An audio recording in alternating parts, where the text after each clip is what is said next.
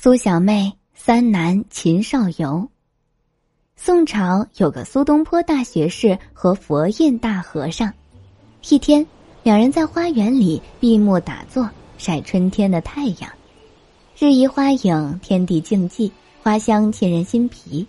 佛印忽然睁开眼，说：“东坡居士，观君坐姿，恰似一尊大佛。”苏东坡听闻此语，心中欢喜，看佛印一身黑褐色袈裟，咧嘴笑道：“佛印和尚，看你模样，真像一堆牛粪。”佛印没有生气，也不反驳，拈花微笑，继续打坐。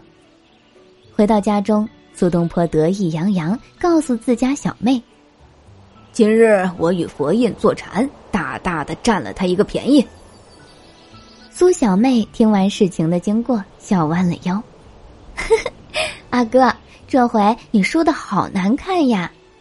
心有所想，目有所见。佛印看你恰似一尊大佛，是他心中有佛；你看他像一堆牛粪，那么，那么，哎呀，你心中有什么呢？”苏东坡大学士脸憋得通红，一句话也说不出来。风流才子秦少游听闻这件事，对苏小妹生起爱慕之心，于是准备了厚礼到苏家求亲。苏老泉向来欣赏秦少游，当即收下礼物，同意把小女儿嫁给他。苏东坡和秦少游原本就是好朋友，自然十分高兴。苏小妹却说：“你们说他才高八斗，眼见为实，耳听为虚，怎么知道他不是个酒囊饭袋大草包？”我要给他出几道题，难一难他。他写了一封信寄给秦少游，秦少游拆封一看，信笺上写着一首诗：“迷，铜铁头红也，蝼蚁上粉墙，阴阳无二意，天地我中央。”秦少游沉思片刻，心想：这谜语不难猜，铜铁头红也，定然融化。是个“化”字，蝼蚁上粉墙，攀援而上，该是个“圆”字。阴阳无二意，不就是道吗？位列天地中间，定然是人，合起来应是化缘道人。正要回信，苏东坡推门进来，告诉他：“少游，我家小妹明日上山进香，你要不要去会会她？”那会儿讲究男女授受不亲。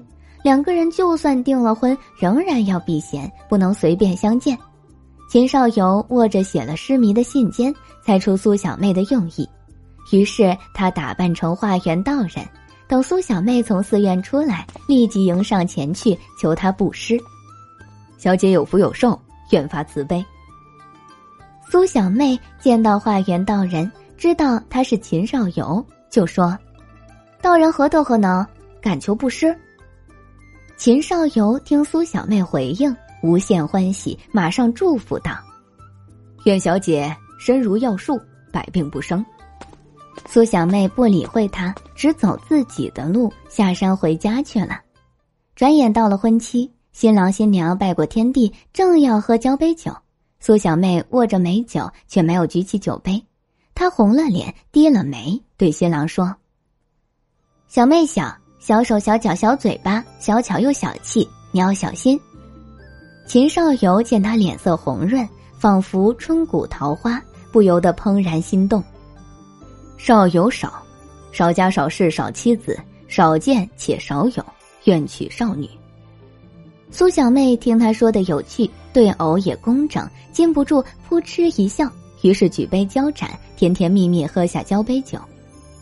等到大家吃过喜宴，宾客散去，秦少游走入洞房，掀开苏小妹的红盖头，苏小妹却笑吟吟把他推出门外，给他出了个上联：“闭门推出窗前月。”秦少游在花间徘徊，左思右想，总对不出下联，口中不息的吟哦：“闭门推出窗前月，闭门推出窗前月。”眼看月上中天，星月与浮云清晰的倒映在水池里，生出另一个天空。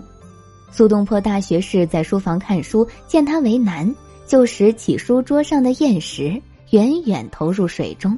砚石落水，咚一声，水花溅起，天光云影霎时间破开，水纹一波一波的荡漾开去。秦少游得到启示，当即敲开新房的木门，对出了下联：“投石冲开水底天。”苏小妹打开木房，迎他进去。从此，他们相知相爱，幸福的度过一生。今天的故事到这里就结束啦，明天还有新的故事等着你们哦，小朋友们晚安。